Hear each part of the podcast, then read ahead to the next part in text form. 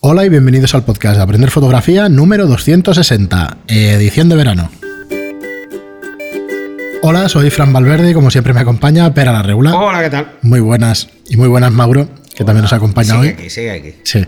Pues nada, hoy eh, deciros, antes de, de empezar con, con, las píldoras de fotógrafos que tenemos preparados para vosotros, deciros de que le echéis un vistazo a aprenderfotografía.online barra cursos, donde encontráis eh, todos nuestros cursos para aprender a vuestro ritmo, a vuestro ritmo fotografía.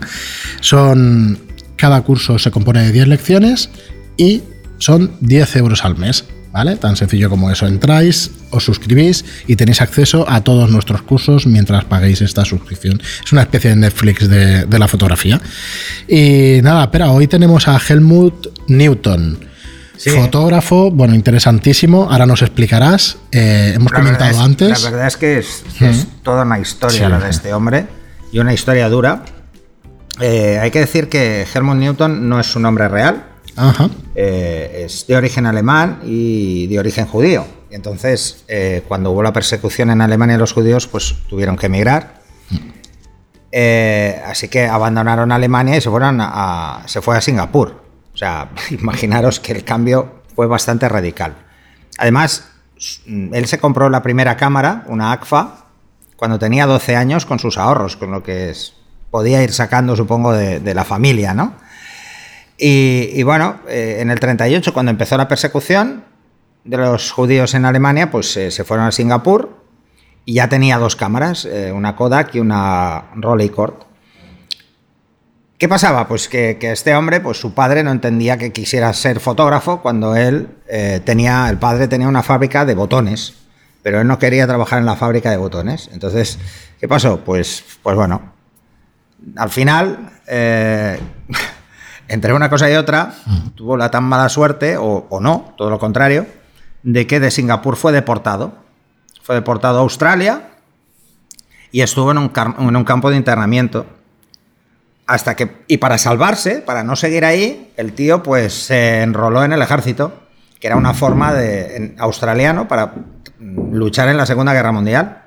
Así que, eh, imaginaros, y entonces cuando cambió el nombre de Neustader a Newton. Así que, os hacéis una idea, ¿eh? Una juventud un poco extraña, ¿no? Por decirlo de alguna forma, pensar que nació en 1920 y tenía Sí, sí. muy pocos años cuando se enroló en el ejército. Que era lo que había. eh. Y además es curioso, ¿eh? porque esto pasa con muchos fotógrafos famosos. O sea, el primer trabajo que tuvo de fotógrafo, también muy jovencito, era hacer fotos de sociedad en Australia. Pero ah, resulta que al editor de la revista no le gustaban nada sus fotografías, no las entendía y lo despidieron. Lo despidieron al poco tiempo. Entonces, Vaya vista, ¿eh? Vaya sí, vista. sí, tuvo una vista de lince el, el- el de la revista, ¿no? Así que eh, a partir de ahí, pues empezó a cambiar después de la guerra. Eh, desde Melbourne empezó a, a trabajar como fotógrafo y, eh, bueno, se dedicó sobre todo al mundo de la moda. Se fue a Londres, de Londres a París y empezó a trabajar con Vogue y él. Así que a partir de ahí, pues, mm, bueno, es uno de los grandes referentes de la fotografía de moda, pero veréis en Newton fotografías de todo tipo. De todo y tipo, algunas, eh, hoy por hoy, pues, son fotografías hechas en los años 50, 60 y 70, incluso hasta los 80. Eh, él, él murió en el 2004, tenía 83 años, o sea que, que fue muy productivo hasta el último día prácticamente, o sea, fue uno de estos currantes de toda la vida. Y si veis sus fotos, sobre todo el cómo trata a la mujer en las imágenes es para quitarse el sombrero, es, es tenía una, una forma de entenderlo y además era extremadamente provocador para Sí. la época, era, hacía lo que nadie se atrevía a hacer, él lo hacía eh, y algunas fotografías son francamente espectaculares. Mm. Os lo recomiendo muchísimo por la forma en la que tiene de, de ver, sobre todo la mujer en la moda, ¿eh? que está fuera de todos los cánones y que incluso hoy en día muchas de las fotografías que veréis son eh, hasta irreverentes, os Sí, diría. sí. ¿eh? O sea, tenía una visión muy peculiar.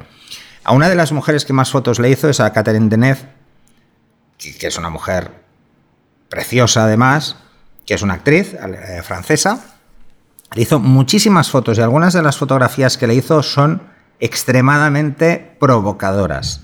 O sea, eh, es, la mirada del fotógrafo, ¿no? Lo que, lo que estamos viendo en sus fotos es realmente darse cuenta de, que, ostras, eh, ahí es donde se marca realmente la diferencia en cómo es capaz de ver, ¿no? Y veréis desde fotos de grandes cocineros a actrices, eh, a gente de la calle, pero sobre todo muchísimas fotografías de moda que rompen cánones.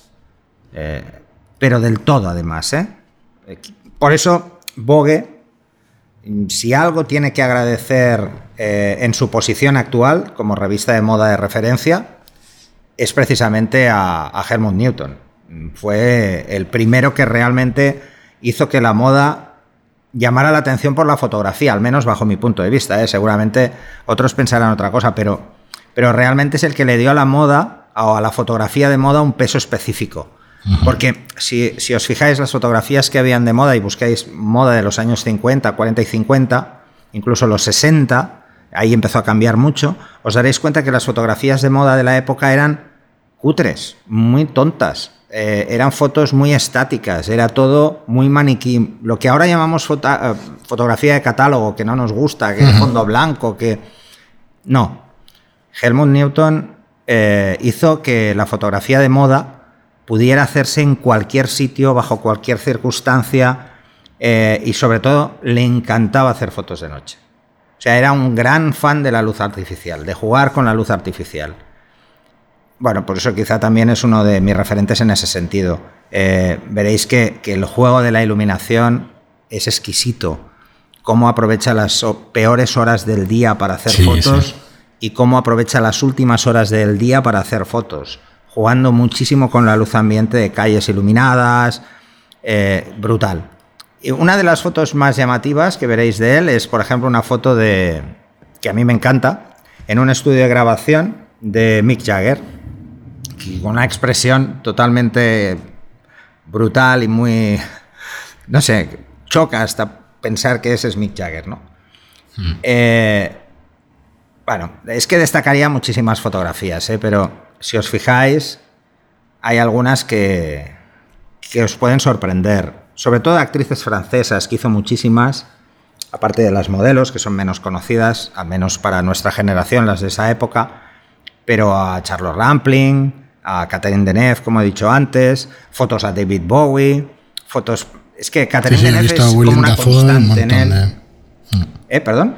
William Dafoe, un montón de actores, y actrices. Sí.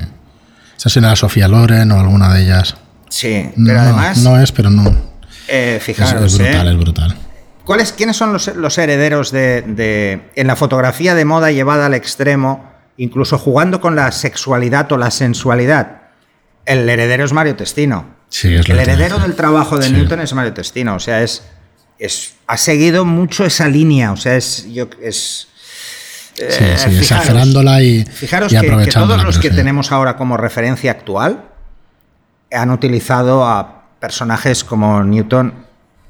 El Terry Richardson eso lo ha llevado al límite ya y se le ha ido ya un poquito la olla, pero sí. y el destino es, muy parecido, sí. Muy parecido, o sea, y es posterior, evidentemente, pero sigue muy en la línea. Y es mucho más provocador Newton que Testino, porque los desnudos integrales en los años 50 y 60 no eran normales. Eh, y os podéis encontrar, pues, por ejemplo, fotografías de Newton. Eh, pues, eh, ostras, ahora no me acuerdo cómo se llama este, el actor americano este. El Nicolas Cage. ¿Qué dices? Bueno, nunca había tenido tanto pelo en pecho Nicolas Cage como en esta foto, ¿no? Buscar esa provocación en las fotografías, buscar que realmente la fotografía por sí sola venda una imagen, mm. es algo que es muy propio de, de, estos fotógrafos, de los que estamos sacando. Son personas que, ven la fotografía de una forma peculiar. además, Helmut Newton, eh, cuando le preguntaron una vez si veía a las mujeres como objeto, como objeto porque las utilizaba mucho y exageraba mucho, dice, eh, lo que dijo él es que no son, para mí no son un objeto, para mí es ironía pura. O sea, él jugaba con la ironía en, en la provocación. Y entonces tendréis algunas fotos como muy exageradas. Y eso Sí, es, simplemente, quiere darle la vuelta. Es, sí, estoy desnuda, pero me río de ti. ¿Sabes? O sea, no, no, ya te puedes fijar, puedes hacer lo que tú quieras, pero aquí la que manda soy yo, ¿no? Así que, bueno, eh, os sorprenderá, os Sí, sí. sorprenderá mucho. O esta foto, que es, esta foto es brutal, a mí me encanta. La es la, la- Este es el, el que salía en Rocky, ¿cómo se llama? El, el, Rudolph, ruso, el, el- claro. ¿no? Sí, el- bueno, un actor con la. El Dove Langen. eh, sí, exacto, este, con la con la Grace Jones a caballito. ¿Sabes? O sea, Sí, vale, tiene varias fotos tiene de la- muchas sí. de estas, ¿eh? Y la verdad es que son muy, muy heavies. O mujeres estiradas en un sofá desnudas, Sí. sin, sin parecer aparentemente venir a cuento. Eh, no sé. Es, es bien, bastante pero- espectacular. Pues nada, aquí lo dejamos. Pero os recomiendo sobre todo que cuando veáis sus fotos, os fijéis en la luz. Sí. Fijaros que la luz en casi todas las fotografías, y sobre todo os daréis mucha cuenta en las de interiores, es todo luz artificial.